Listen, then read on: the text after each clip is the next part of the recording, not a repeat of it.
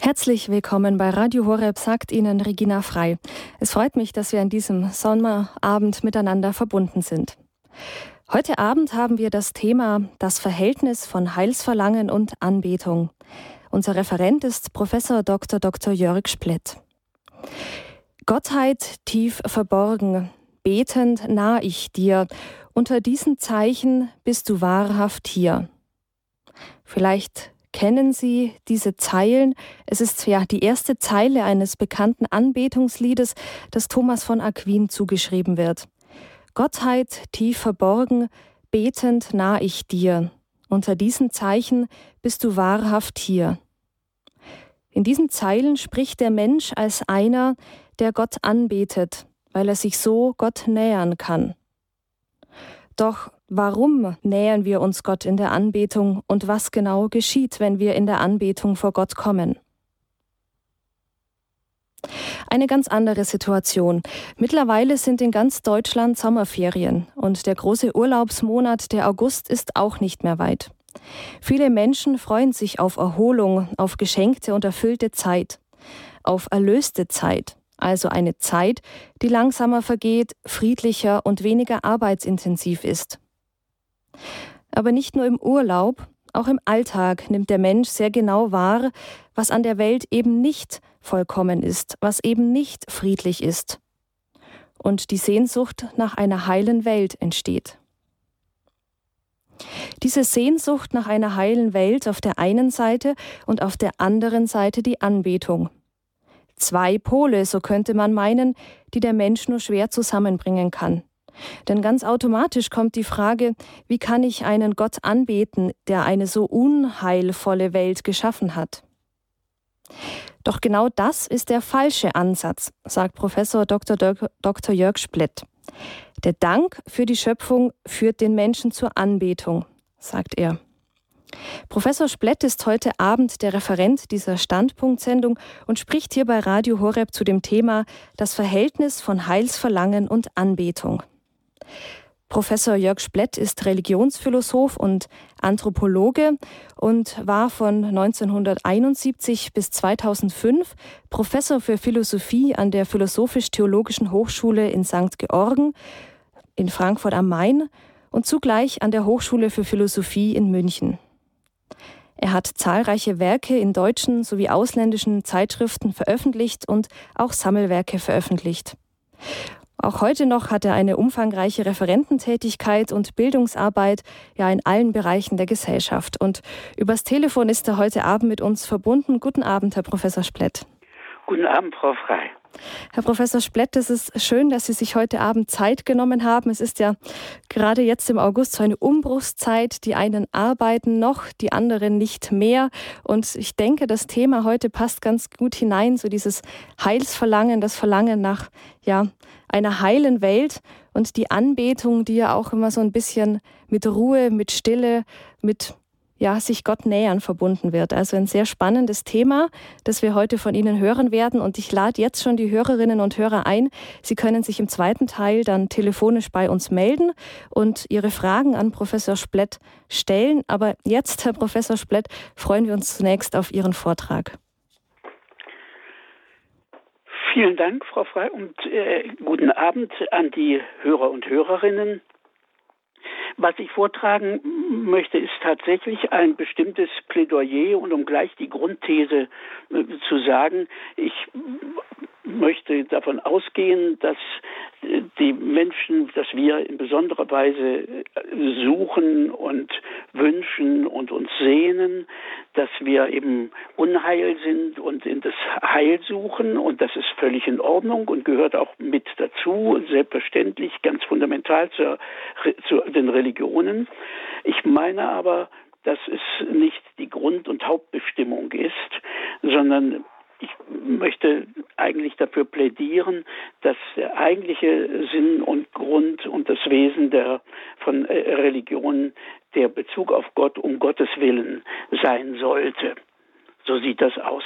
Aber beginnen wir mit dem, was tatsächlich sowohl nach der Vorstellung so der Verkündiger, der Missionare, wie der Leute, die angesprochen werden, dann ist es ein eine Suche und ein Angebot nach Befreiung. Und tatsächlich nennt man ja auch die äh, christliche Religion eine der Erlösungsreligionen. Also es geht darum, dass der Mensch Erlösung und befreit will.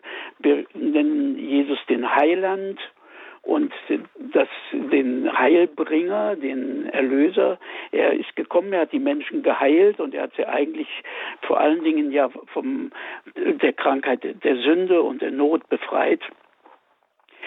Aber so meine Grundthese und mein Plädoyer, befreien will er uns zu selbstvergessener äh, Anbetung eigentlich.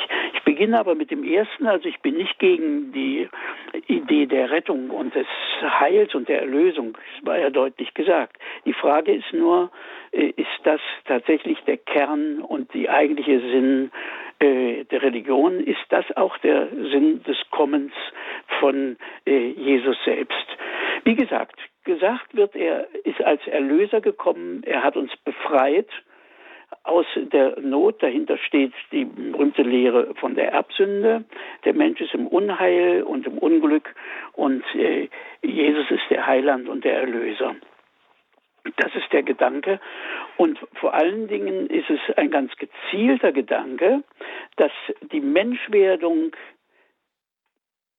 des, der zweiten Person der Gottheit, des Wortes, des Logos, des Sohnes Gott, dass das eine Antwort auf äh, den Fall äh, der Ureltern ist, so dass die äh, Menschwerdung der zweiten Person der Gottheit eine Antwort auf die Verlorenheit und auf die Sünde äh, der Menschen ist. Das ist der, der Haupt Punkt und die Hauptauffassung des Selbstverständnisses der, der christlichen Religion. Christ, Jesus Christus kommt als Erlöser und äh, diese Erlösung, er, er kommt, um zu leiden und zu sterben, so heißt es dann noch einmal. Und dieses Leiden und Sterben macht uns wieder frei und zu neuen Menschen. Das ist der Grundgedanke. Dieser äh, Gedanke ist so zentral, dass eben die Menschwerdung als solche, dass von der gesagt wird, sie hätte gar nicht stattgefunden, es wäre gar nicht zu ihr gekommen, ist der Hintergedanke, wenn es nicht diese Sünde gegeben hätte. Das wird daran deutlich, dass in den Kartagen, sind ja schon wieder eine Weile zurückliegend für uns in diesem Jahr, dass in den Kartagen und in der Osternacht davon die Rede ist, dass äh, die Schuld selber eine glückselige Schuld ist, weil wir es dieser Schuld verdanken, dass äh, die zweite Person der Gottheit überhaupt Mensch geworden ist, dass es diese Inkarnation überhaupt gegeben hat und äh, dass, dass uns die Gegenwart äh, Jesu bis heute, vor allen Dingen ja in der Eucharistie, aber in der Kirche im Ganzen zuspricht. Ist das tatsächlich die einzige Weise, so meine provozierende Frage an Sie, ist das die einzige Weise, wie äh, Menschwerdung gedacht werden kann? Ich formuliere das deswegen so, weil ich meine, wenn es diese wunderbare Sache, diese Nähe äh, Gottes in der Menschwerdung des Sohnes äh, sich verdankt der Ursünde, sind wir dann nicht eigentlich äh, verpflichtet, äh, Adam und Eva dankbar zu sein für ihre undankbare Verfehlung, für ihr Dankbarkeitsvergessenes sich verfehlen. Und das drückt ja eben die Liturgie so aus, dass sogar gesagt wird, äh, die Sünde ist, die Schuld ist selig. Kann Schuld selig sein? Muss ich nicht eigentlich nur sagen, selig ist jemand, dem die Schuld vergeben wird? Aber wieso kann Schuld selig sein? und beglücklich sein. Und der Mensch, der Vergebung erfährt, der kann glücklich sein über die Vergebung. Aber meinen Sie, man könne eigentlich guten Gewissens selig sein über seine Verfehlung? Meinen Sie, dass Petrus im Himmel dort immer glücklich ist darüber, dass er seinen Herrn verleugnet hat? Also ich meine, ich kann überhaupt nicht, also ich kann überhaupt nicht nachvollziehen, wie Schuld und Sünde selber selig genannt werden können. Der Erlöste ist selig über seine Erlösung, aber doch nicht über seine Schuld. Das meine ich wäre der ein erster wichtiger Punkt und ich bin äh, betrübt, dass man das normalerweise nie hört.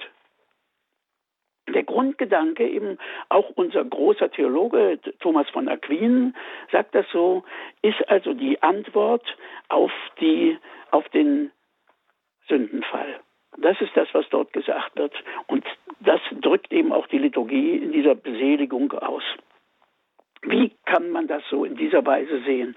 Um gleich zu sagen, dass ich hier nicht etwa jetzt etwas anspreche oder ausdenke, was nur meine Privatidee ist, will ich darauf hinweisen, dass bei dem Serien Johannes Duns Scotus, der äh, eine Generation vor Thomas äh, gelebt hat, die Sache anders aussieht. Der sagt, die Menschwerdung ist nicht eine Antwort auf die Sünde, also eine Reparaturmaßnahme, um es mal ganz drastisch auszudrücken, sondern die Menschwerdung sei überhaupt das, die Zielsendung, das Ziel der Schöpfung überhaupt. Gott schafft, weil er eigentlich sich wünscht, die Hochzeit von Himmel und Erde in der Menschwerdung Jesu Christi. Also dann ist äh, die Menschwerdung nicht eine nachträgliche äh, Reparaturmaßnahme, für die man dann den Sündern dankbar zu sein hätte, sondern sie ist von vornherein das eigentliche Ziel. Natürlich weiß Gott in seiner Allwissenheit, dass dieses Ziel, dass diese Hochzeit von Himmel und Erde, dass diese Hochzeit zu einer, wie ich sagen möchte, Bluthochzeit wird. Weil eben aus dem Fall heraus und aus der äh, Verschrecktheit und der Angst vor dem Angebot radikaler Liebe die Menschen sich nicht anders zu helfen wissen, als den Verkünder dieser äh, absoluten Liebe umzubringen. Das ist das, was dort geschieht.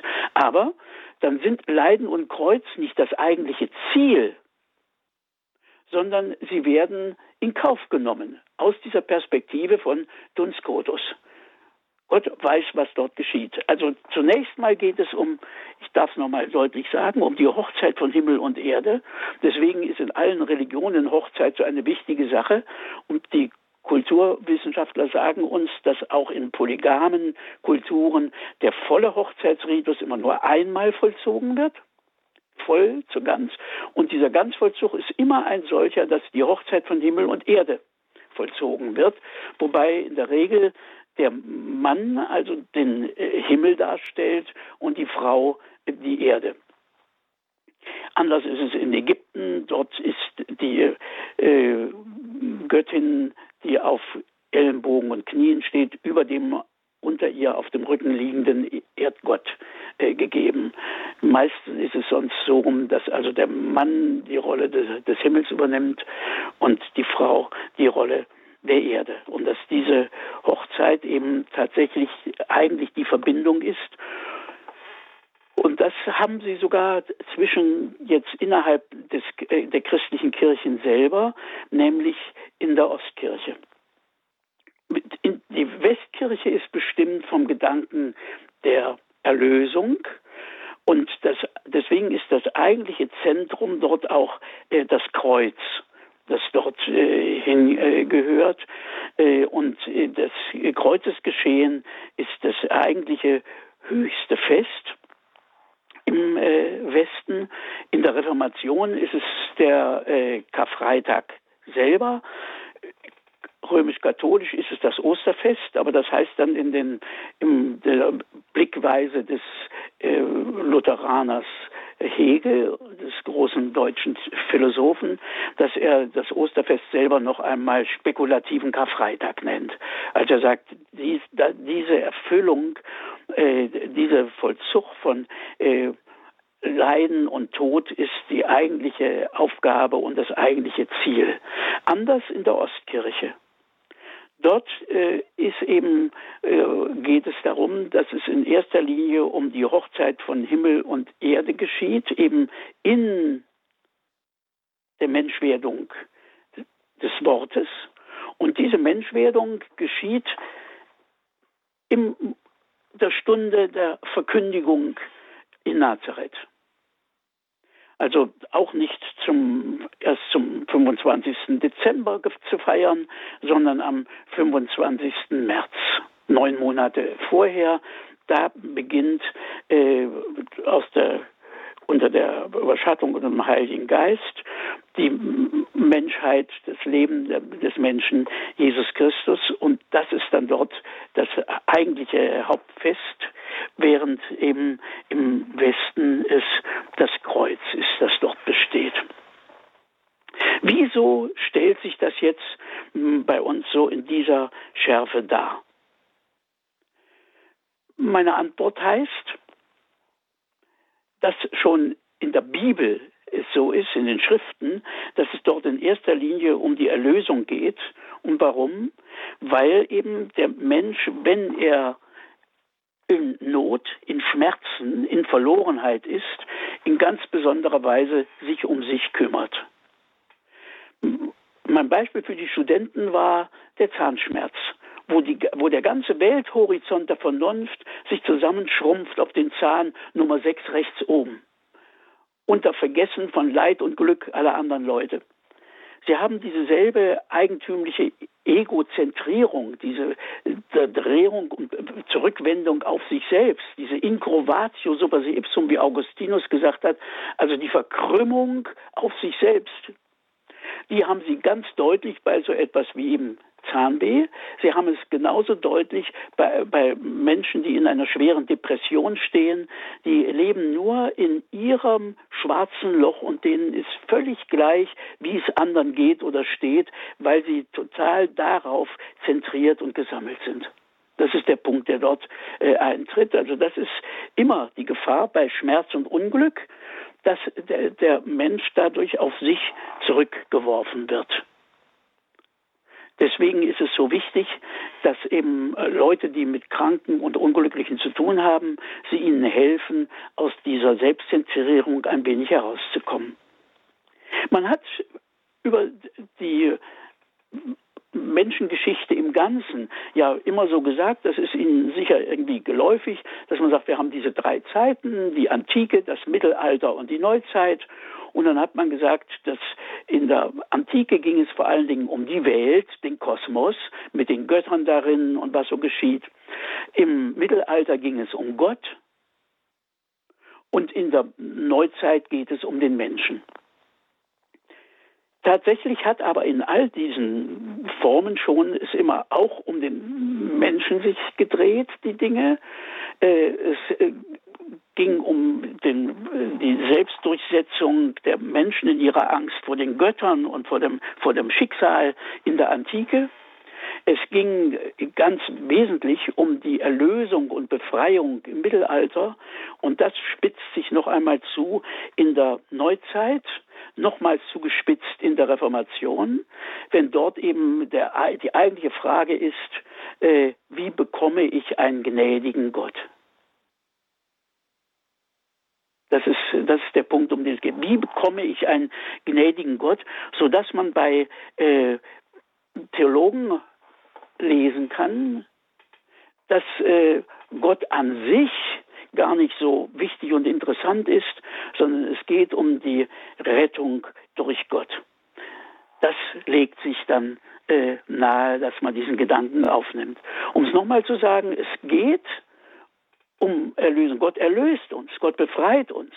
Die Frage ist, ist das aber die eigentliche Aufgabe Gottes? Ist seine, ist seine Aufgabe die, unser Heil zu sein? Im Mittelalter gab es schon Theologen, die gesagt haben, eigentlich lieben wir nicht Gott, sondern wir lieben unser Heil. Und äh, Gott äh, ist eben von dort her äh, nötig und da gehört er hinein, dass er eben unser Heil äh, garantiert. Gegen diese Zuspitzung auf diesen Hauptpunkt, dagegen wende ich mich, indem ich sage, das darf eigentlich nicht sein ausgegangen eben schon von dem Punkt zu sagen, ist die Schuld selig? Ist die Schuld selig? Ist das Ziel von allem das Kreuz? Das Kreuz, dem wir äh, den äh, Namen heilig gegeben haben. Kreuz. Kreuz ist ein absolut unmenschliches und widermenschliches Folterinstrument. Daran reicht nur noch das Instrument der Pfählung dran. Beide erkennen, kennen wir aus dem Osten und sind von dort her also in die Welt gekommen. Äh, ist es schon hier so selbstverständlich, dass wir von dem Kreuz sogar sprechen, es sei heilig. Ich bin immerhin froh, dass wir nicht auch die äh, Geißeln inzwischen heilig gesprochen haben. Da ist es nicht geschehen. Warum nennen wir das Kreuz, warum nennt man das Kreuz heilig? Es hat Jesus berührt, das ist wahr. Aber ist es dann nachvollziehbar, dass zum Beispiel in der Karfreitagsliturgie nicht der Gekreuzigte für sich, sondern das Kreuz das Kreuz, mit Blumen geschmückt wird und heilig heißt.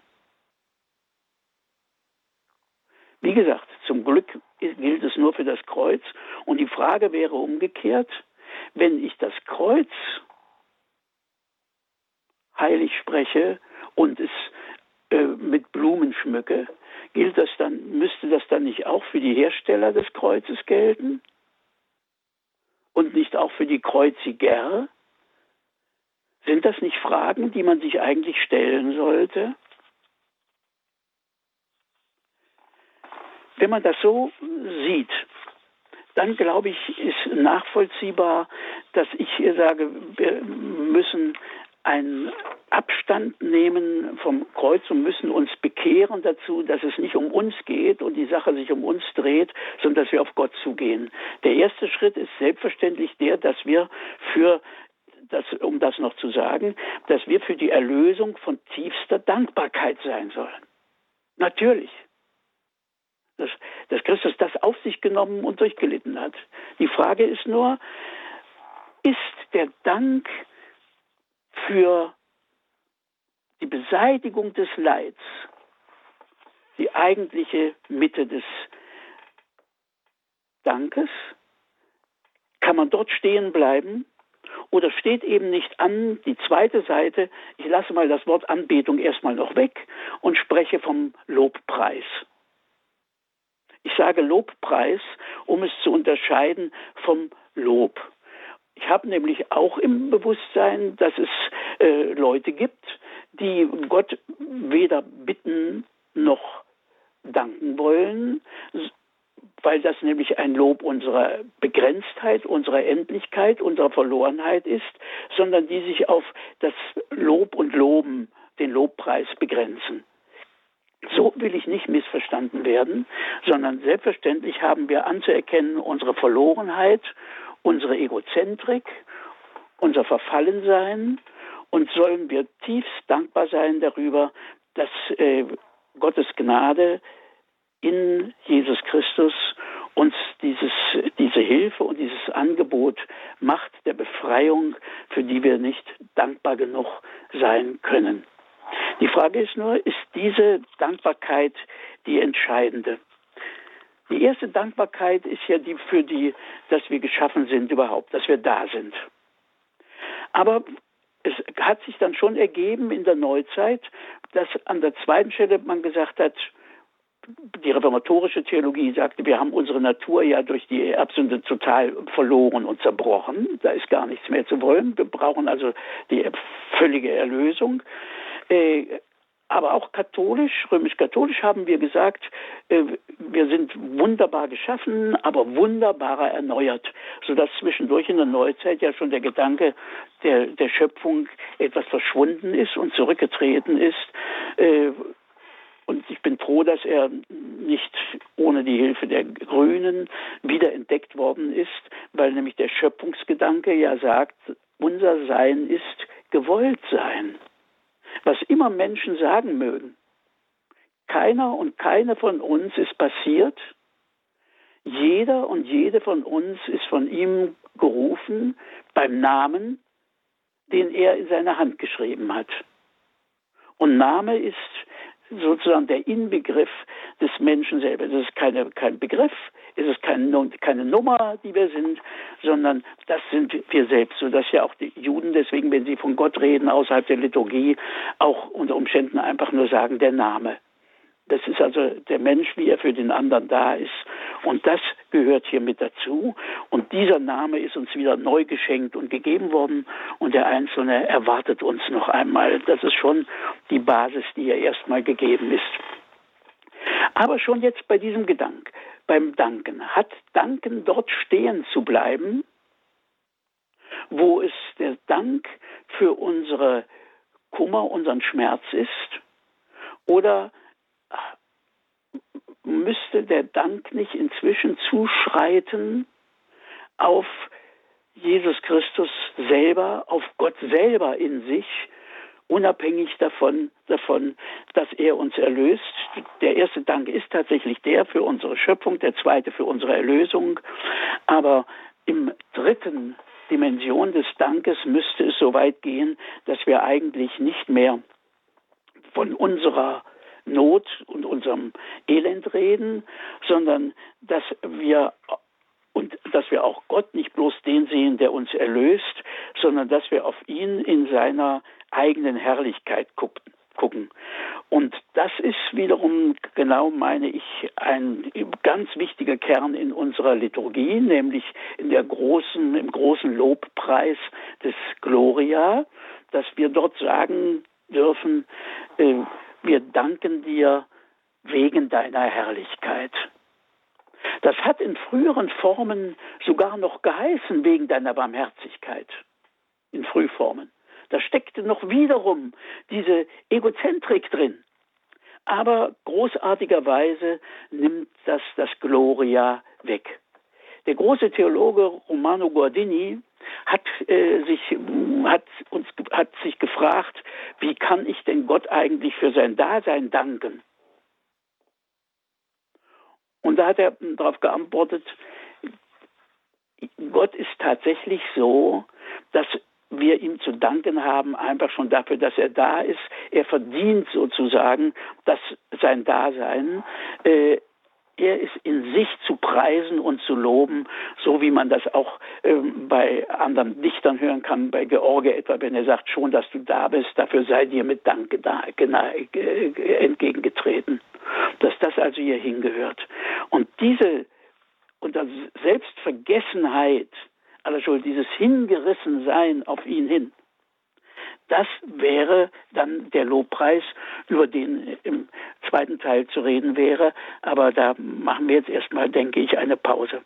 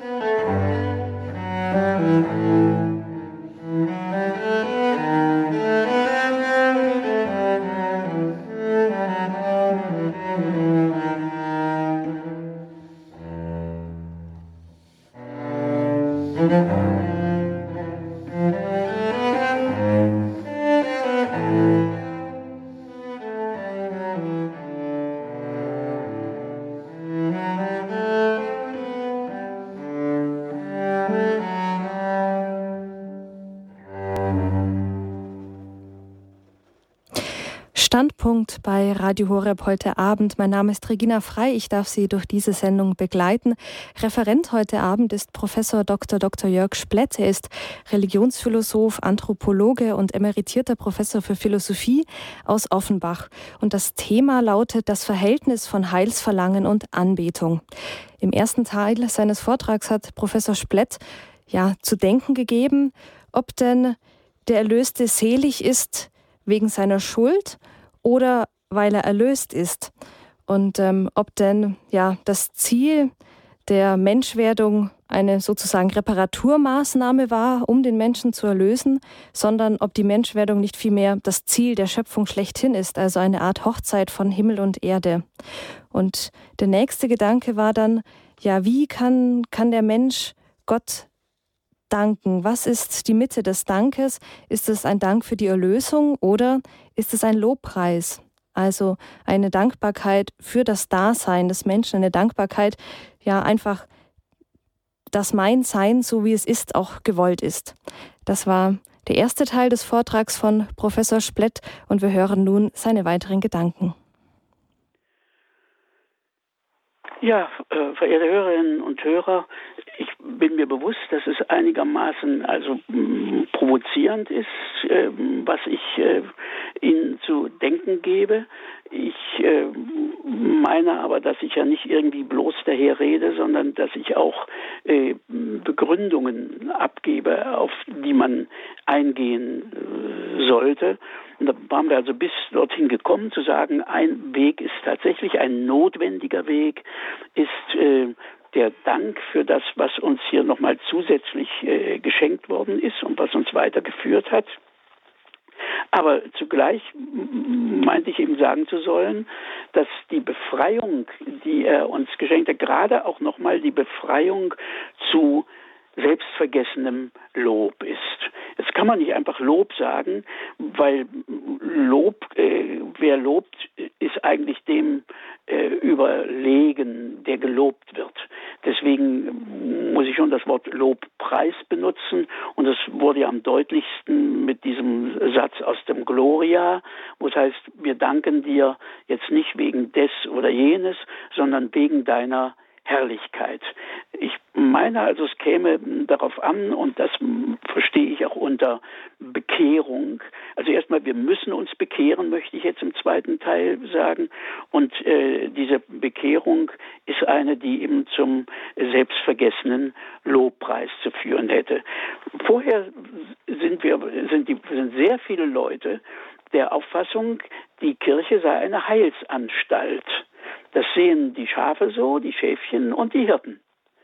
An, an sich geht es darum, die Frage ist, ob äh, Kirche in erster Linie eine Heilsanstalt und eine Heilsveranstaltung ist oder ob sie nicht eine äh, Sammlung derer ist, die äh, Gott Lobpreisen so wie das in der, vor allen Dingen ja im Hochgebet, in der Präfation der äh, Eucharistiefeier ja auch äh, geschieht. Eucharistiefeier heißt schon, Eucharistie heißt Wohlverhalten als Beschenkter. Es ist also ein großer Dankvollzug, der dort geschieht. Aber dieser Dank, äh, wie wir bedacht haben, ist eben ein Dank jetzt nicht mehr bloß für unsere Erlösung und unseren Schmerz, sondern er ist ein Dank darüber, dass Gott so herrlich ist, wie er ist. Und dann in zweiter Stelle, dass wir das wissen dürfen. Aber in der vollen Selbstvergessenheit des Hingerissenseins, die dorthin gehört, das ist der Punkt. Man kann es auch ungeschützt so sagen, es geht um die Liebe. Und was ist äh, Liebe? Die kürzeste Fassung für Liebe, die, äh, denke ich, haben wir bei Hannah Arendt mit dem Vorteil so in der Diskussion, dass sie keine Christin, ja überhaupt keine äh, war, sondern überhaupt nicht an Gott glaubte, die aber damals bei Jaspers, Karl Jaspers, ihre Dissertation geschrieben hat über die Liebe bei Augustinus und dort, das hat sie von Heidegger gelernt, die, die Liebe definiert als Volo ut sis, ich will, dass du seist. Dieses Wort, ich will, dass du seist, lässt ja den, der es zu hören bekommt, vielleicht fragen, warum findest du es gut, dass es mich gibt? Und dann gibt es darauf zwei Antworten. Die eine Antwort heißt, das ist gut für mich, weil es mir gut tut. Das ist dann der Amor concupiscentiae, lateinisch ausgedrückt. Also es ist die begehrende Liebe, weil es mir gut tut, dich zu haben. Das ist also die eine Form von Liebe. Das ist das, was die Griechen Eros nennen. Im Lateinischen gibt es das eine Wort Amor für beides. Amor ist sowohl der Amor des Eros, dann kann aber Amor eben auch heißen wohlwollende Liebe. Und dann heißt die Antwort äh, nämlich nicht, es ist, ich will, dass du bist, weil das für mich gut ist, sondern ich sage, ich finde es gut, dass es dich gibt und darum bin ich dir gut. Ich finde das schön, dass das Leute auch zueinander sagen. Also in Süddeutschland sagen die Leute, ich bin dir gut. Und auch von italienischen Liebenden ist nicht bloß zu hören, äh, ti amo, sondern auch die voglio bene. Die voglio bene heißt, ich will dir wohl. Für die Griechen ist der Eros die eigentliche Basis der, der, des Lebens und des Liebens. Aber die eigentliche, die Höchstform von Liebe wäre dieses, ich finde es gut, es ist in sich gut, dass es dich gibt und deswegen bin ich dir gut und will dir äh, äh, alles äh, Gute. Ich bin entzückt von dir. Nun brauchen können wir keine Wünsche für Gott haben, die hat er nicht nötig, denn er ist schlechterdings eben der Glückliche und Große und der Liebende. Er ist Macht und Sinn in einem. Er ist so göttlich, dass er es verdient, überhaupt zu sein und Gott zu sein, habe ich gesagt, mit einem Zitat von dem großen Theologen Romano Guardini. Und in, dieses, in diesen Lobpreis einzustimmen, in der Liebe, das genau, behaupte ich, ist das, wozu äh, der Christ sich zu bekehren hat. Sich bekehren heißt weggehen von der Welt. Das hat äh, Papst Benedikt XVI. Entweltlichung genannt. Und es hat eine äh, äh, große Debatte darüber gegeben. Die Leute waren zum Teil entsetzt. Sagen, das, wo bleibt denn da der Ernst des, äh, des Zeitlichen? Dazu ist einfach zu sagen, Entweltlichung heißt nicht Weltflucht, Entweltlichung heißt nicht die Welt verwerfen, sondern Entweltlichung heißt, die Weltlichkeit zu verlieren, die darin besteht, dass es uns um uns geht. Dass es uns um uns geht. Und das, worum es uns dort geht, das sind nach der Auffassung vom bekannten Anthropologen, zum, zum Beispiel Paul Ricoeur, sind drei Urbedürfnisse, die uns Menschen bestimmt.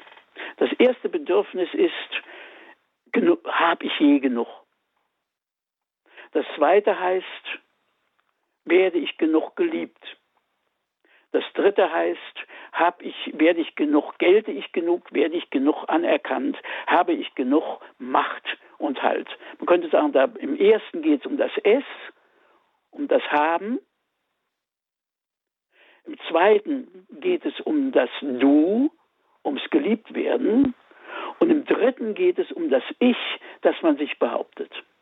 Diese drei Sehnsüchte in uns sind so stark, dass sie überhaupt keine Grenze kennen. Man hat niemals genug, so eben bei Paul Ricoeur zu lesen. Man hat niemals genug, man wird nie genug geliebt, man ist nie äh, anerkannt und groß und selbstständig äh, genug. Und dieses nicht genug ist der Grund, warum uns in all unseren Beziehungen und in unserem Leben ständig die Unmenschlichkeit droht. Bezeichnenderweise hat man diese Unersättlichkeit des Menschen und diese Bedrohung von Anfang an immer wieder ganz deutlich in den Versuchungen Jesu gefunden in der Wüste, wie es im Matthäusevangelium steht. Die erste Versuchung geht darum, äh, macht doch aus den Steinen Brot. Hier geht es um das Haben. Und Jesus weist ihn ab mit einem, Wort, mit einem Hinweis auf das Wort Gottes hin, aus dem wir leben. Das Zweite, da geht es darum, dass Jesus auf den, die Tempelzinne gebracht wird und dass der Teufel ihm äh, auffordert, sich herunterzuwerfen, damit die Engel ihn auffangen. Das ist in meinen Augen die Versuchung äh, zur äh, Beherrschung in der Liebe. Denn in der Liebe will man den anderen auf Händen tragen und geht selber auf Wolken. Hier geht es darum, vom anderen gestützt und gehalten zu werden, das hier hingehört. Da geht es um das Du in dieser Unersättlichkeit. Und die dritte Form ist die, wo es darum geht, wenn du dich mir unterwirfst, wirst du der Herr über äh, die ganze Schöpfung das ist genau das Ich. Also es sind drei Punkte, das Es, das Du und das Ich, in denen der Einzelne unersättlich ist, bedroht von der Unmenschlichkeit, wie es abzulesen ist bei den Versuchungen Jesu, die hier bestehen. Und die Befreiung, die wir eigentlich erfahren, ist, äh, erfahren müssen, die Umkehr die, die Bekehrung, die uns ansteht, ist die, dass wir aus diesem, diesem Sorgen um uns, dieses Kreisen um uns in es, du und ich, dass das abfällt, wegfällt und dass wir stattdessen uns bekehren zu einem selbstvergessenen Lobpreis Gottes selbst. Und zwar Gottes eben jetzt nicht bloß als des Erlösers dieses Gedankens, sondern in seiner eigenen Herrlichkeit, in der er verdient, in dieser Weise gepriesen und gelobt zu werden. In Überwindung dieser dreifachen äh, Versuchung, die unsere Weltlichkeit ist. Entweltlichung heißt also nicht Weltflucht, sondern Entweltlichung heißt Bekehrung zum selbstvergessenen Lobpreis, dass das hingehört. Lobpreis des Dankes, aber ein Dank, der eben darin mündet, dass er auch nach dem Dank für die eigene Erlösung auch das hinter sich lässt, weil das viel zu wenig ist.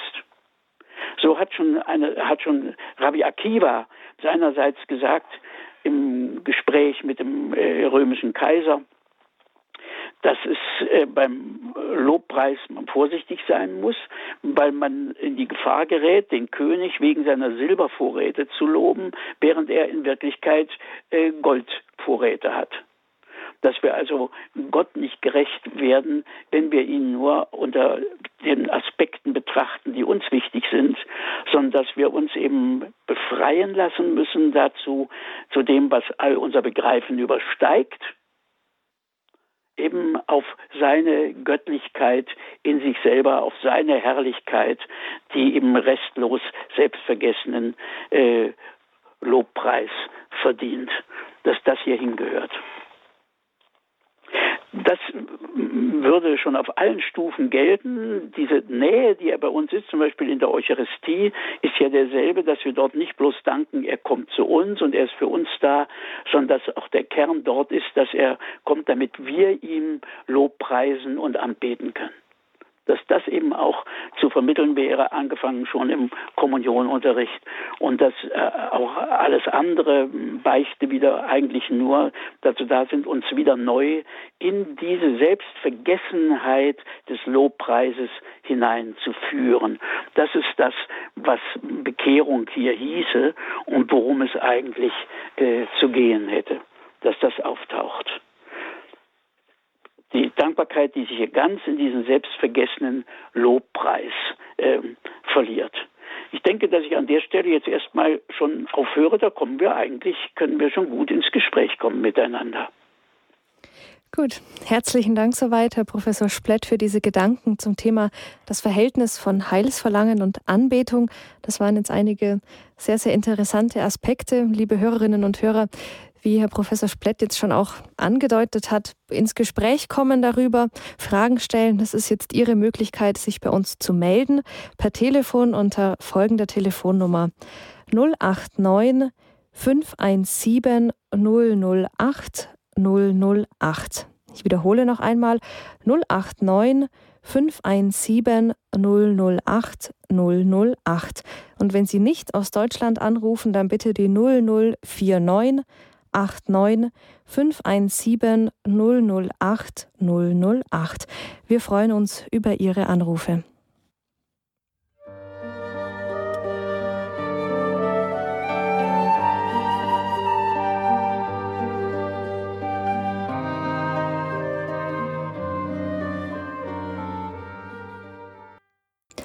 Standpunkt bei Radio Horeb heute mit dem Thema das Verhältnis von Heilsverlangen und Anbetung.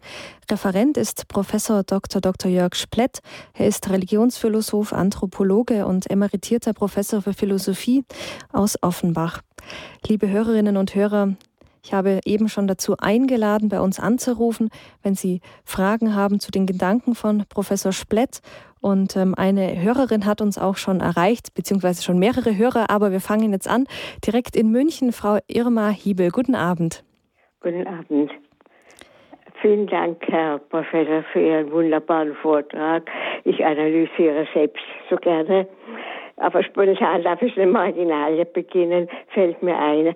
Unser ausgezeichneter Kaplan in meiner Jugendzeit, vor vielen, vielen Jahren, da hat man den Ausspruch gemacht, mir ist es nur leid, äh, um die Pfarrer und die Theologen, die kommen bestimmt nicht in den Himmel. Das alte Mütterchen, das brav sein Rosenkranz betet, kommt den in den Himmel, weil es sich keine Gedanken macht.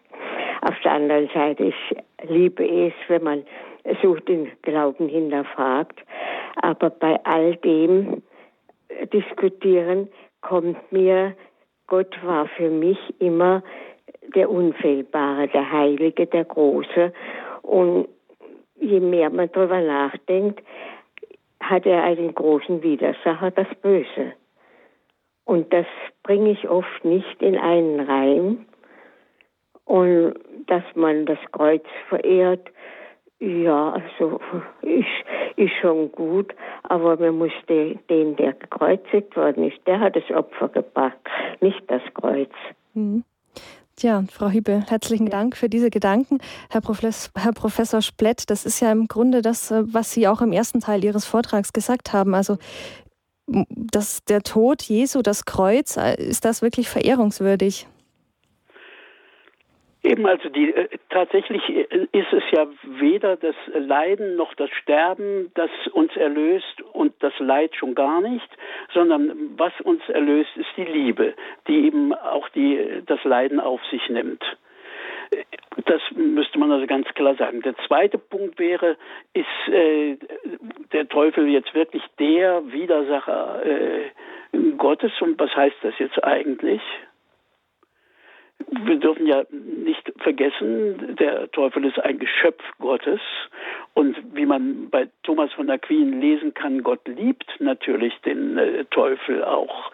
Wenn ich gesagt habe, lieben heißt sagen, ich will, dass es dich gibt mhm. und es gibt den Teufel, dann wird er natürlich von Gott geliebt. Nicht als Teufel, sondern als Engel, trotz seines Nein. So wie wir hoffen, dass wir und glauben dürfen, dass wir geliebt werden vor aller Leistung und trotz aller Schuld. Mhm dass das hinzugehört. Die Frage ist jetzt nur, welches Gewicht heißt das und was heißt hier jetzt großer Gegenspieler? Es ist ein Problem für sich, dass es das gibt, dass Geschöpfe, Geistgeschöpfe, statt die Liebe mit Liebe zu beantworten, mit Verweigerung beantworten. Das tut nicht bloß der Teufel, sondern das tun eben auch wir Menschen. Deswegen haben wir uns ja alle als Sünder zu nennen. Mhm. Also das ist, ähm, ich merke jetzt auch, also wie Sie es gerade erklärt haben, man muss auch sehr genau aufpassen, jetzt gerade, also beim Menschen und eben auch, wie Sie gesagt haben, ja, bei dem Bösen, zu unterscheiden zwischen dem Geschöpf und seinen Taten. So ist es. Ja, ja genau. Er, er, wir, wichtig ist tatsächlich, dass wir durch unsere Taten uns zu dem machen, was wir dann sind. Mhm. Wenn ich versuche, jemanden zu betrügen, mhm. dann glückt mir das oder nicht. Das liegt an meiner Intelligenz, an dessen Intelligenz und nochmal so an der Tücke der Umstände.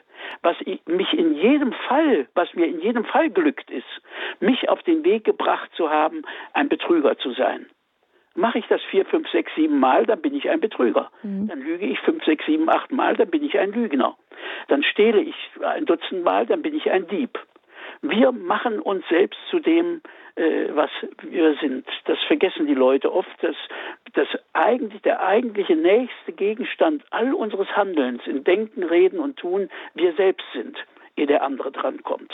Mhm. Und das muss man unbedingt mitsehen, äh, samt der ganzen Krümmung auf sich selber, von der ich begonnen habe in meinem Vortrag. Ja. Und die Bekehrung würde eben heißen, selbstvergessen werden, das gerade eben nicht fragen und suchen, sondern sich Gott zuwenden.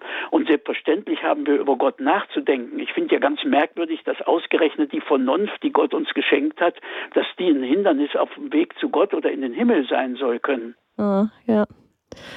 Ja, das Tiere kommen nicht in den Himmel und die Pflanzen, weil sie keine Vernunft und keine Freiheit haben. Ja, ja, das ist ein interessanter Gedanke. Ich sehe nur, unsere Telefone leuchten. Jetzt gehen wir mal weiter mit den Hörern. Vielleicht ja. kommen wir später nochmal darauf zurück. Ein nächster Hörer wartet in der Leitung und zwar Herr Baring. Guten Abend.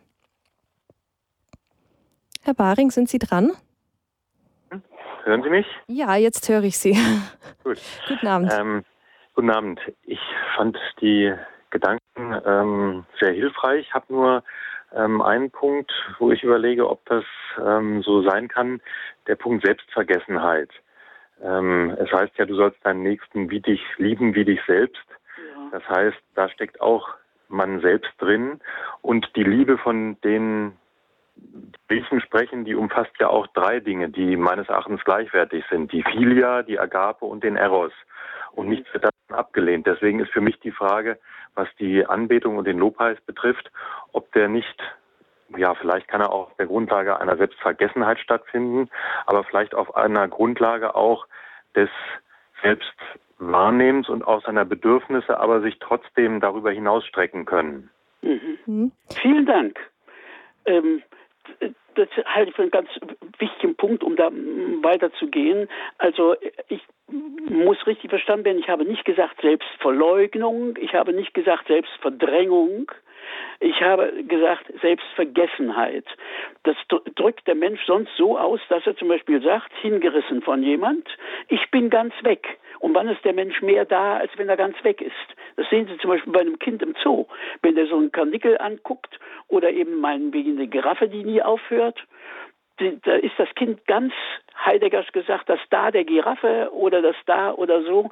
Es, ich bin deswegen selbst vergessen, weil ich erfüllt bin von der Wirklichkeit, die mich fasziniert. Das ist der Punkt. Nochmal, ich bin ganz weg und so bin ich da. Das ist der Punkt, der hingehört. Wichtig zu dem Wort, liebe den Nächsten wie dich selbst. Das ist das übliche Missverständnis, das mir jetzt wieder begegnet ist. Weil das so missverständlich ist, drücken das die äh, Rabbinen anders aus. Die lesen dieses Kamocha, was dort steht, so, dass sie sagen, liebe deinen Nächsten, äh, denn er ist wie du. Das heißt nämlich nicht, dass ich erst mich lieben soll, um dann den anderen zu lieben, sondern um mich zu lieben, ist es umgekehrt. Ich bitte Sie, das mal zu bedenken. Wir sind so begrenzt und beschränkt, wir haben es so schwer, uns selbst zu akzeptieren dass wir in der Regel eben, das ist ein Grundgedanke bei Guardini gewesen, mit seinem berühmten Büchlein über die Annahme seiner selbst, akzeptieren wir uns denn? Die Situation ist doch die, dass wir uns in der Regel nicht besonders leiden können und dann lieben wir den Nächsten wie uns selbst. Deswegen sind die Rabbinen dagegen und sagen, ich soll nicht lieben wie mich selbst sondern ich soll selbstvergessen lieben. Dieses wie mich heißt nur, ich soll für ihn das sorgen, ich soll mich so verhalten, wie ich für mich selbst mich verhalte. Wenn ich Hunger habe, esse ich, wenn ich Durst habe, trinke ich, wenn ich müde bin, schlafe ich. So soll ich mit dem anderen umgehen. Nur das heißt es. Es ist überhaupt nicht wahr, dass ich zuerst mich lieben muss. Warum? weil ich mit mir selbst nur dann fertig werde, wenn ich mich selber einem anderen glauben kann. Wir fangen an und treffen hoffentlich Leute, die sagen, es ist gut, dass es dich gibt. Das ist diese Gutheißung. Um das dem anderen aber zu glauben, muss ich ihn lieben. Mhm. Deswegen muss ich erst den anderen lieben, um mich lieben zu können, um mich zu akzeptieren. Das andere ist eine merkwürdige Psychologendarstellung, die falsch ist. Es ist nicht wahr, dass ich zuerst mich zu lieben hätte, um dann den anderen. Daraus kommt nämlich, dass ich dann bis aufs Totenbett im Beziehungsknatsch mit mir selber bin. Und dann sage ich so, jetzt wollte ich eigentlich anfangen, den Nächsten zu lieben. Leider ist die Zeit rum. Das geht nicht. Nur wenn ich den anderen glaube, und dem kann ich nur glauben, das Wort Glauben enthält das, dass ich ihn liebe, dass ich ihm mich glauben kann. Dass ich glauben kann jemandem, dass es gut ist, dass es mich gibt. Das ist der Anfang, um mich zu lieben. Hier brauche ich nicht erst zu lieben, damit ich dann lieben kann, sondern ich muss mich zuerst lieben lassen, indem ich dem anderen nicht glaube, damit ich dann mit mir im Reinen bin und dann meinetwegen auch mit den anderen. Mhm. Ja, das ist äh, ganz ein interessanter Aspekt. Da dreht sich jetzt gerade bei mir im Kopf so die Perspektive. Ich denke, das ähm, ja, ist durchaus ähm, mal zu bedenken, dieser ja, Perspektivenwechsel einfach. Ich habe jetzt da gerade irgendwie so dieses Bild im Kopf, also wie Sie das geschildert haben, nicht mehr ich soll in den Spiegel reinschauen, sondern erstmal schaut der Spiegel mich an. Ähm, ja, also so eine, so eine ganz interessante Perspektive. Ja. Also da bin ich gerade, Sie merken es, da bin ich leidenschaftlich mhm. dafür, gegen diese, gegen diese Art von, äh, ich behaupte, Pseudo-Anthropologie oder Psychologie, habe ich schon oft mich gestritten mit äh, äh, Therapeuten und mit Pädagogen zu diesem Punkt, weil ich meine, es ist hier einfach äh, notwendig zu zeigen, der Perspektivwandel, Wechsel, der ist hier geboten. Mhm. Tja, ja, liebe Hörerinnen und Hörer, vielleicht haben Sie auch noch eine Frage an Professor Splett, die jetzt oder, mit Einwand. oder einen Einwand, genau, die mit dem Thema zu tun haben. Wir reden ja über Heilsverlangen und Anbetung. Wir waren schon bei der Frage, ja, ist das Kreuz eigentlich anbetungswürdig? Was ist Dank? Wie kann man Gott loben bzw. preisen, Gott danken, also ganz interessante Aspekte, dann rufen Sie gerne noch an unter der 089 517 008 008. Und diese Nummer gewählt hat auch Herr Hager aus Radolfszell. Guten Abend, Herr Hager. Sie warten jetzt schon ganz schön lange in der ja. Sendung. Guten Abend. Guten Abend. Ich hätte eine Frage an Sie, Herr Professor Splett. Das war für mich sehr interessant, äh, dieser Aspekt äh, sozusagen die Hochzeit zwischen Gott und der Welt. Mhm. Äh, also diese, ja, diese Form auch der Liebe Gottes zu uns. Trotzdem, mich beschäftigt diese Frage der Erlösung schon lange und ich meine, nach wie vor ist doch die Schuldfrage äh, für mich jedenfalls ganz entscheidend, weil äh, ich denke immer auch an das Wort Johannes des Täufers, an seine Jünger, wie sie Jesus gesehen oder wie er Jesus gesehen hat und gesagt hat, äh, das ist das Lamm Gottes, das ihn wegnimmt, die Sünden der Welt. Mhm.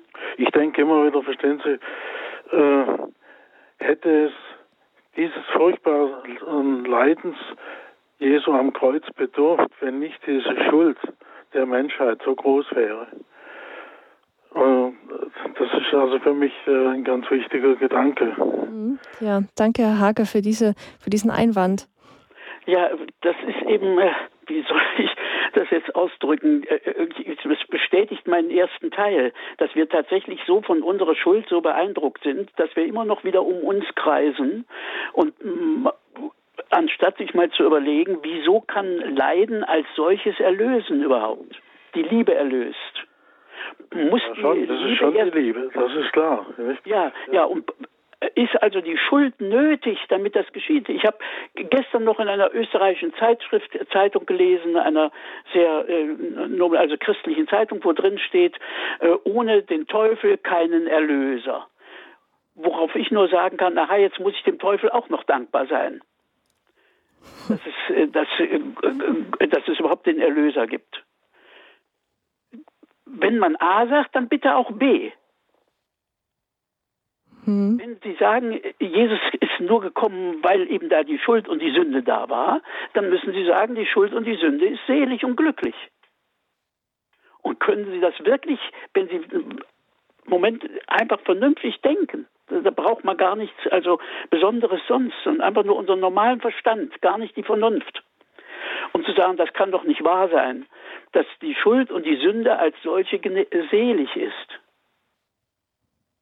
Aber wir haben uns so daran gewöhnt, man denkt nichts dabei, man spricht es einfach nach, weil die Theologen auf sowas nicht achten. Es, es wimmelt von Fehlern in unseren liturgischen Texten. An mhm. allen Stellen. Nehmen Sie zum Beispiel bloß die Bibelübersetzung, wenn es im Kolosserbrief heißt, Jesus ist der, das Ebenbild des unsichtbaren Vaters. Können Sie sich das vorstellen, was das heißt? Ein Ebenbild von einem Unsichtbaren?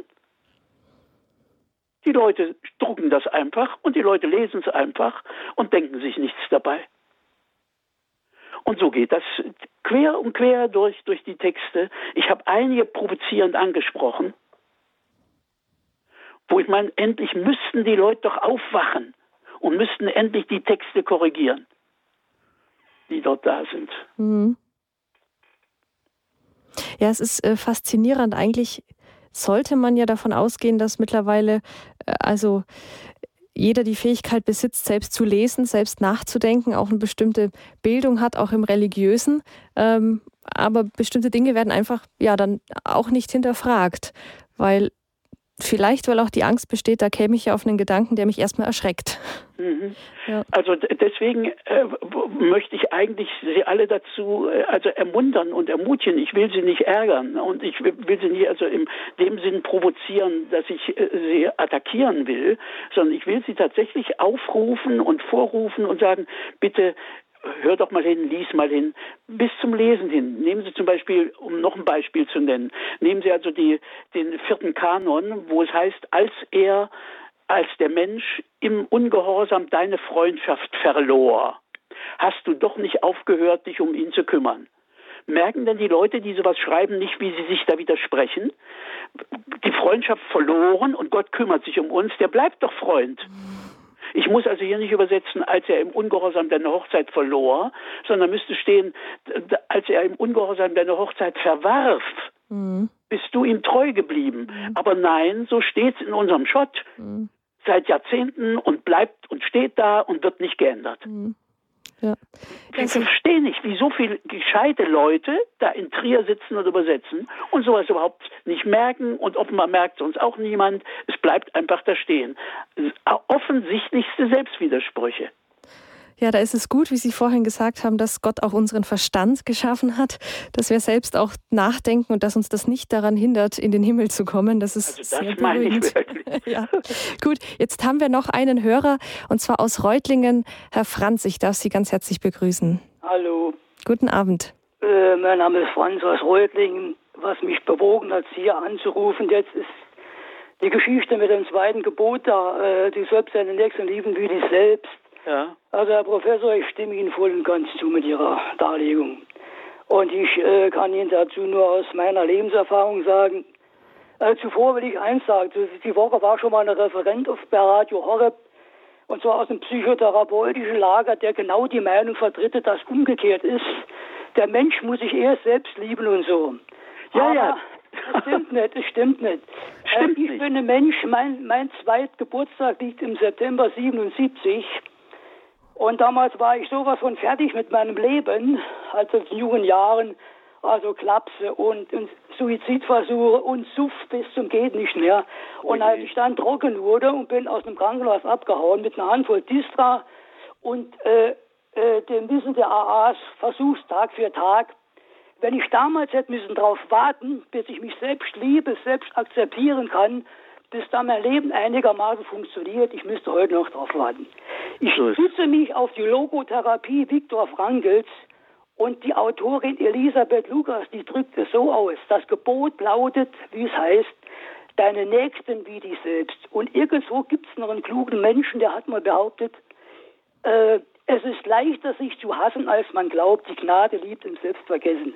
Für mich ist mein Leben ein Wachstumsprozess und ich stehe seit äh, über 38 Jahren im Arbeitsleben, war so gut wie nie krank. Und ich, Sie müssen, wenn Sie mich äh, körperlich sehen würden, ich bin ein kleiner Mann, 1,57 groß. Und für mich war es mal undenkbar, ja, unvorstellbar, mir vorzustellen, ohne wesensverändernde Droge diesen Weg zurückzulegen, ja. Mhm. Und ich bin aber, ich muss sagen, mir geht's gut, ja. Und äh, ich bin, allerdings würde ich hinzufügen, äh, ich werde mit diesem Gebot immer wieder konfrontiert in gewissen Selbsthilfegruppen. Ich mhm. bin seit über 30 Jahren, also seit, äh, seit exakt seit September 77, stehe ich in Verbindung mit den AAs. Mhm. Und in AA gibt es, äh, kann ich, kann ich nicht so sagen, da gibt es natürlich Leute aus unterschiedlichen psychotherapeutischen Kliniken. Und so immer wieder kommt doch diese Frage auf, mit diesem Gebot, liebe deine Nächsten wie dich selbst, da gibt es da noch äh, äh, schon äh, ganz klare, äh, äh, wie sagt man, Kämpfe in Anführungszeichen. Ja, ja. Und ich bin dann einer der wenigen oftmals, die, wie Sie dieses äh, äh, Gebot darlegen, es geht erstmal um den Nächsten, ja. Und wenn ich darauf warten würde, bis die Leute, die mir auf meinem trockenen Weg, ja, die mir Liebe entgegengebracht haben, Sympathie, Vertrauen und so weiter, ja, lange bevor ich überhaupt in der, Haupt in der Lage war, dieses Vertrauen anderen entgegenzubringen, ja, dafür ja. bin ich ja dankbar. Ja. Und deswegen ist mir, äh, ich will es ich nicht so lang machen, äh, Herr Professor, kennen Sie den Finn, den diesen, äh, der die Geschichte von Anna geschrieben hat? Anna spricht zu Ja, ja, Gott.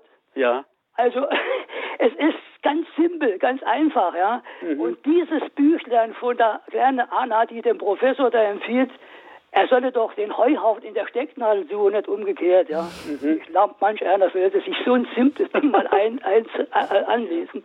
Und mein, also mein Weg, meine Bereicherung ist mein Weg und ich habe auch über einen Umweg zu meinem Glauben an unseren Schöpfer gefunden, obwohl ich ja äh, ganz normal katholischer Sohn bin. Ne? Ich, werde jetzt, äh, ich bin jetzt 64, aber ich habe seltsamerweise wirklich die Tiefe meines Glaubens gefunden über die Literatur von Viktor Frankl und Elisabeth ja. Luger. Mhm. Den schätze ich auch sehr und ein ganz Teil auch meiner Doktoranden haben also das dort studiert, auch bei der Frau Lukas. Und diesen schönen Satz, den Sie da zitiert haben, dass es leichter ist, sich zu hassen äh, als Ding, das ist ja von äh, George Bernanos aus äh, Tagebuch eines Landfahrers. Mhm. Das ist also ein ganz, ganz wichtiger Text. Mhm. Also nochmal, klar sollten wir uns selber lieben, aber wir können uns selber erst lieben, wenn wir begriffen haben, dass wir geliebt werden. Mhm. Und ja. dazu müssen wir also einem anderen vertrauen. Und dieses, die andere Formel ist einfach falsch. Mhm. Ja, ganz herzlichen Dank an Herrn Franz für dieses ja auch sehr persönliche Zeugnis ja. und ähm, Bericht, der vielleicht man, manch anderem jetzt auch Mut macht, mal die Perspektive zu wechseln. Danke nach Reutlingen. Jetzt gehen wir nach Bamberg zu Herrn Felix. Guten Abend. Abend. Bin ich in der Leitung? Ja, Herr Felix, ja. guten Abend. Ja, also Herr Professor Dr. Äh, Jörg Splett, ich habe mich sehr gefreut, dass Sie das moniert haben, dass die Übersetzungen so schlampig gemacht werden. Mein Sohn ist Altphilologe, ich habe auch äh, das, äh, das, Gymnasium mit äh, Gräkum und Latinum abgeschlossen und wir übersetzen die Heilige Schrift und müssen feststellen, dass die deutsche Übersetzung, auch in Einheitsbibel, auch die liturgischen Texte, wo ja der lateinische Text noch drunter steht, ja. so schlampig übersetzt sind, dass hier eine Tiefenwirkung verschüttet wird. So ist es. Also wirklich ganz schlimm. Also da zunächst mal das eine. Aber ein anderes Problem habe ich dazu zu steuern. Das wäre das Problem Leiden und Liebe. Ja. Ich denke, ja. Mhm. Schauen Sie, was sagt Jesus? Oder sagt äh, aus Ja, eben, da, das äh, ist zu kurz gekommen bei ja. mir. Äh, ja, ja. Äh, kleinen Moment, darf ich das ausführen? Ja, natürlich. Äh, Jesus sagt, also aus der Heiligen Schrift, äh, Johannes, wer meine Gebote hat und sie hält, der ist es, der mich liebt. Also jetzt können wir daraus folgern, die Liebe ist im Grunde nichts anderes als Gehorsam. Jetzt ist es aber so, dass unsere irdische Natur, die adamitische, die erbsündlich strukturierte, die widerspricht immer dem Forderungen Gottes, weil wir gern Eigenwillen haben. Mhm. Und wenn wir uns jetzt auf das Gebot Gottes einlassen, dann bedeutet das für uns ein gewisser Schmerz. Mhm. Und, und daher ist Leiden und Gehorsam beziehungsweise Liebe, wenn es nach dem Gesetz Gottes geht, dann ist es Liebe. Und das bewirkt auch Leiden. Und dieses Leiden ist ja die Bürde, die uns Gott aufwürdet, auflegt, aber er gibt uns die Gnade und sagt, mein Joch ist sanft und meine äh, Last ist leicht oder so. Und ich meine, äh, dass dieser Zusammenhang hier auch mal gesehen werden muss. Vielen Dank meine, sie ist tatsächlich nicht immer leicht und sanft. Das sollte man auch dazu sagen. Ja, ist richtig. Denn auch ja. wenn er auf der anderen Seite sagt, dass wir unser Kreuz tragen sollen, ja. und nach dem, was ich übers Kreuz gesagt habe, äh, ist das ja nicht immer leicht und sanft. Ich finde, habe den Leuten immer gesagt und auch meinen Studenten, ich, ich finde im Deutschen sehr schön, dass wenn ich jemanden liebe, ich zu ihm sagen kann, ich mag dich leiden.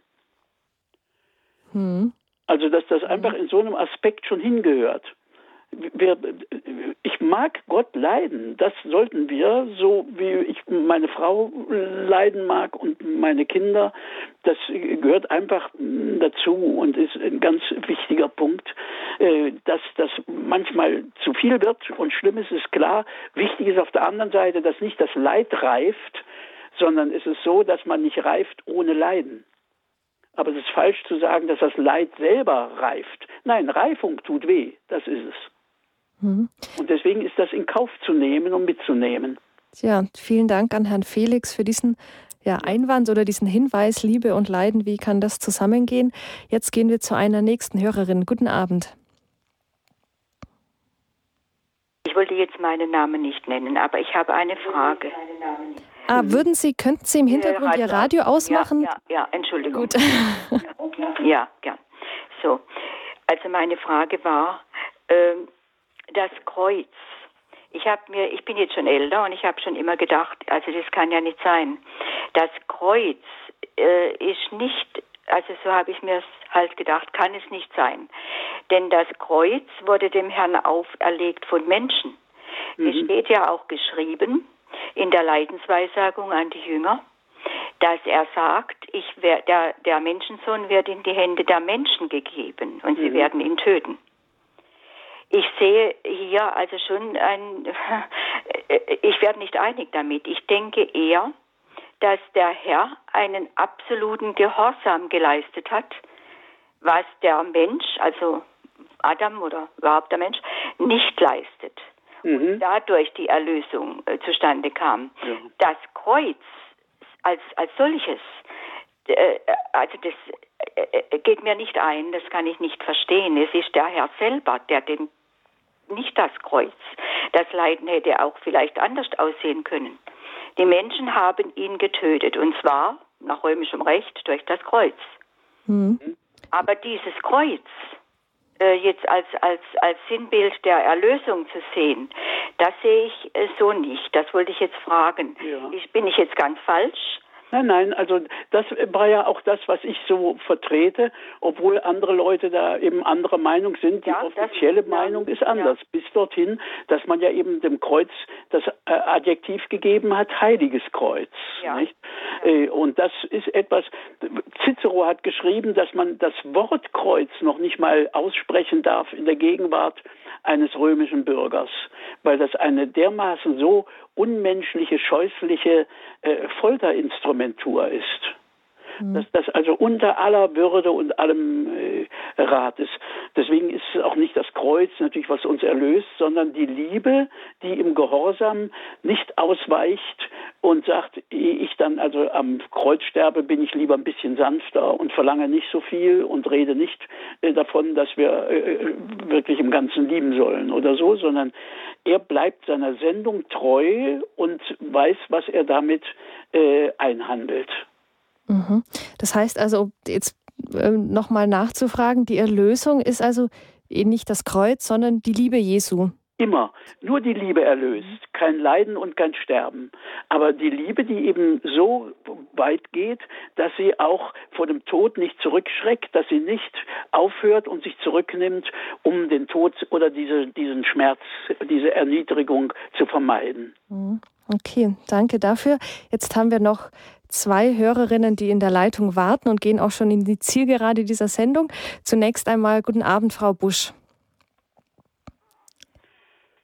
Frau Busch, hören Sie uns? Man kam einen Zusammenhang von 4L. Und zwar Leben, Lieben, Leiden, Lernen. Und, da, und durchs Lernen kommt es wieder zum Leben. Mhm. Also äh, Leben äh, geschieht eigentlich nur durch Lieben. Wenn man nicht geliebt werden, kann man kaum leben. Äh, ähm, Lieben erzeugt immer Leiden, äh, siehe Geburt etc äh, Leiden, durch Leiden lernen wir. Also ich habe eigentlich alles nur durch schlechte Erfahrungen gelernt. ähm, ja, genau. Und durch Lernen ähm, geht's Leben weiter. Das wollte ich einfach nur dazufügen und bin interessiert, was Sie dazu sagen. ja, das kann man so sagen. Ich möchte nur nicht äh, ähm, anschließen und nicht einfach zustimmen, dass das Leiden da jetzt in dieser Form des Bösen unerlässlich äh, ist. Denn ich kann natürlich auch im Positiven lernen. Ich kann äh, lernen, indem ich sehe, was ein anderer richtig macht und gut macht. So haben wir gelernt, äh, wir haben gute Manieren gelernt. Wir haben hoffentlich von unseren Eltern auch gelernt, dass man Rücksicht nimmt auf die anderen. Das ist ein Punkt, was ich den jungen Eltern heute vorhalte dass sie zu wenig die Kinder zur Höflichkeit und zur Rücksichtnahme äh, erziehen, weil sie Angst haben, dass das Kind dann sagt, äh, wenn es ein Nein hört oder so, ich mag dich nicht. Das erlebe ich so bei Disputen zwischen Mutter und Tochter, wenn ich so mit dem Zug fahre. Und ich bin ja viel mit dem Zug unterwegs. Also deswegen das Lernen hängt nicht mit dem Leiden zusammen. Es kann auch ganz ohne Leiden gehen. Es könnte ohne gehen. Es tut es tatsächlich nicht. Aber man braucht nicht das Leiden, um zu lernen. Hm. Ja, herzlichen Dank an Frau Busch auch noch für diese Frage oder diesen Einwand, die vier Ls, die sie genannt hat. Ähm, Herr Professor Splett, jetzt ähm, ja, liegt mir noch eine Frage auf der Zunge nochmal zu dem Thema ähm, des Lobpreises und der Anbetung. Ähm, Sie haben ja gesagt, dass man an Gott nicht nur die Aspekte sehen soll, die uns wichtig sind oder aus den Aspekten heraus, die uns wichtig sind, ähm, sondern dass man Selbstvergessenheit im Lobpreis üben soll. Aber wir haben ja eigentlich keine andere Wahrnehmung als unsere Wahrnehmung. Also wenn ich sage, Gott ist groß, dann ist das ja auch schon wieder eine Wahrnehmung, ich weiß, was groß und klein ist. Ähm, anders kann ich ja gar nicht über Gott sprechen, als über das, was ich selbst erfahren ja, selbstverständlich. Hm? Also ich gehöre natürlich dazu, ich soll ja loben. Die Frage ist nur, muss ich dabei mich im Blick haben? Oder kann ich nicht, weil ich so erfüllt bin jetzt entweder von diesem Gedicht oder dieser Landschaft oder diesem anderen Menschen oder was auch immer, äh, ist das nicht eigentlich die richtige Form? Deswegen diese etwas saloppe Form, wann ist ein Mensch mehr da, als wenn er ganz weg ist? Und dass man das am besten einem äh, Kind, weil die können noch so wirklich ganz selbstvergessen hingerissen sein von was. Deswegen sagen wir ja hingerissen und deswegen haben wir diese Formel, ich bin ganz weg. Also man, äh, äh man selber ist es natürlich, aber man denkt nicht dran daran. Das ist ja auch die Spitze des Glücks. Wenn ich mir sage, ich bin glücklich, ist es schon der absteigende Ast. Im Moment, wo ich wirklich glücklich bin, bin ich so erfüllt von, von dem, was mich beglückt, wer mich beglückt oder wie immer, dass ich da tatsächlich mich vergessen habe. Mhm. Also ich muss mich da nicht weglassen oder so, sondern das ist so, wenn der Osten würde sagen, wenn ein Glas ganz aus Glas ist, kann man nichts reinfüllen.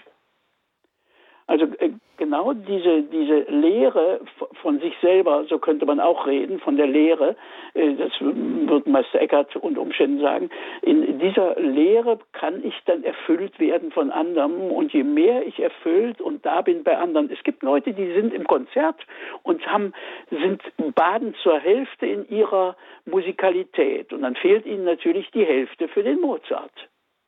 Mhm. Kann jemand total selbstvergessen im Mozart sein. Aber es kann jemand eben auch zur Hälfte in seiner Musikalität baden.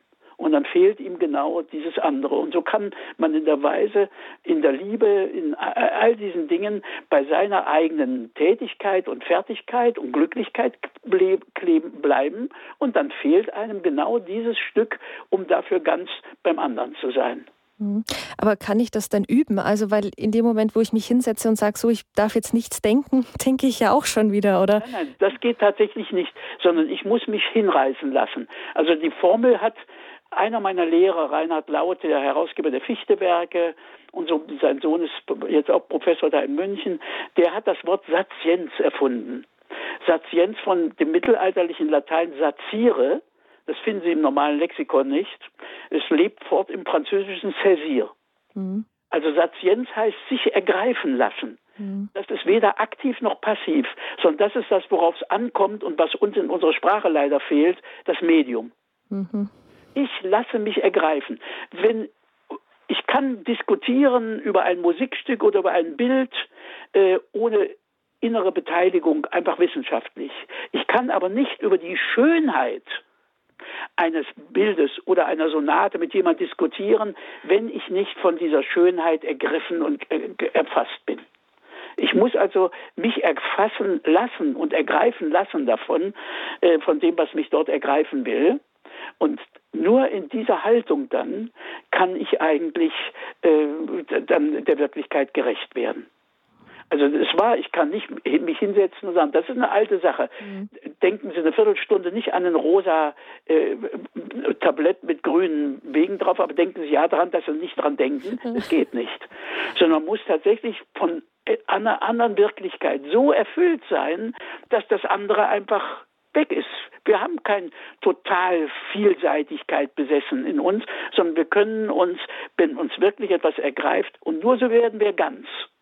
Nur wenn wir ganz Auge und Ohr werden, sind wir ganz. Nicht, wenn wir uns runden. Hm. Und was heißt ganz Auge und Ohr sein? Selbstvergessen, erfüllt von dieser Musik, von, von diesem Gegenüber, von der Geliebten, von Gott. Warum nicht auch von Gott? Ja, vielen Dank, Herr Professor Splett. Das war jetzt ja auch schon ein schönes Schlusswort sich ganz ergreifen lassen, ganz selbstvergessen sein von Gott. Vielen herzlichen Dank, Herr Professor Splett, heute für Ihren Vortrag, für die Gespräche mit den Hörerinnen und Hörern. Wir hatten das Thema, das Verhältnis von Heilsverlangen und Anbetung. Das ist ich glaube, da haben Sie jetzt ganz vielen, ganz viele neue Perspektiven aufgetan. Wir haben viel diskutiert über das Kreuz und die Perspektive auf das Kreuz, über Nächstenliebe und Selbstliebe und da einen kleinen Perspektivwandel auch vorgenommen und auch so eine neue Bedeutung von Danken, Preisen, Lobpreis und eben Anbetung gegenüber Gott. Herzlichen Dank, Herr Professor Splett, dass Sie da heute Abend für uns Rede und Antwort gestanden sind. Und ja, dann dürfen wir auch Ihnen ähm, ganz viele Momente der Selbstvergessenheit und, und Gottesergriffenheit wünschen, jetzt auch für den kommenden Sommer, für den August, der dann hoffentlich auch die Momente dazu bringt. Herzlichen Dank, Herr Professor Splett. Vielen Dank für die Herausforderung und, und dieses, äh, dieses Entgegen- und Miteinandersein, das Miteins. Darum geht es ja eigentlich ganz bei der Sache. Vielen Dank. Und Gott, Gottes Segen auch, auch vor dem Hintergrund dessen, was wir da miteinander beredet haben. Tja. Herzlichen Dank an Professor Splett. Liebe Hörerinnen und Hörer, das war jetzt ein wirklich ja, hm, ein ergreifendes Thema, das vielleicht auch so ein bisschen an die Nieren geht, wenn man doch mal andere Perspektiven betrachten möchte. Wir werden die Sendung ganz am Ende mit dem ja, Gebet, das Thomas von Aquin zugeschrieben wird, mit dem Lied Gottheit tief verborgen auch beenden. Denn es ist ja ein schönes Anbetungslied und ich lade Sie dann ein, dann auch noch um 21.40 Uhr zu komplett bei uns ja, mit uns verbunden zu sein und mit uns dann gemeinsam diesen Abend zu beschließen. Vorher jetzt aber noch ein paar Hinweise zu der heutigen Sendung. Wenn Sie sagen, ach, das hat mich so interessiert, das muss ich mir nochmal anhören oder da kenne ich jemanden, den könnte das auch interessieren, das könnte ich verschenken, dann können Sie sich diese Sendung nochmals anhören, entweder auf CD. Bei unserem CD-Dienst können Sie sich eine CD bestellen und zwar entweder per Telefon unter der 08328 921 120 wieder ab morgen früh um 9 Uhr oder Sie schreiben eine E-Mail an cd-dienst.horeb.org. Das geht auch. Und wenn Sie Internet haben, können Sie sich auch vielleicht für manche einfacher ein Podcast dieser Sendung herunterladen auf www.horeb.org. Das ist unsere Homepage und unter der heutigen Sendung finden Sie dann hinten bei 20 Uhr Standpunkt so ein CD-Symbol und wenn Sie darauf klicken, dann kommen Sie zum CD-Dienst. Dann können Sie äh, unter dem Podcast-Menüpunkt so auch einen Podcast herunterladen. Ja, das war die Werbung für die Sendung. Wenn Sie die noch einmal anhören möchten oder verschenken möchten, dann herzliche Einladung dazu. Ich darf mich von Ihnen verabschieden. Ich sage herzlichen Dank allen Hörerinnen und Hörern, die mit dabei waren, die zugehört haben, auch allen Anruferinnen und Anrufern. Es war eine sehr spannende und interessante Diskussion. Ich wünsche auch Ihnen für diesen kommenden Sommer, für die Sommermonate ein bisschen mehr Zeit, vielleicht auch mal auf die Suche zu gehen. Wie kann ich meinen Nächsten lieben? Wie kann ich das Kreuz mit anderen Augen sehen? Wie kann ich Gott ja loben, danken und preisen? Und ich wünsche Ihnen so ein bisschen Entspannung und Auszeitmomente, in denen die Zeit dann doch ein bisschen stillsteht. Alles Gute, sagt Ihnen Regina Frei.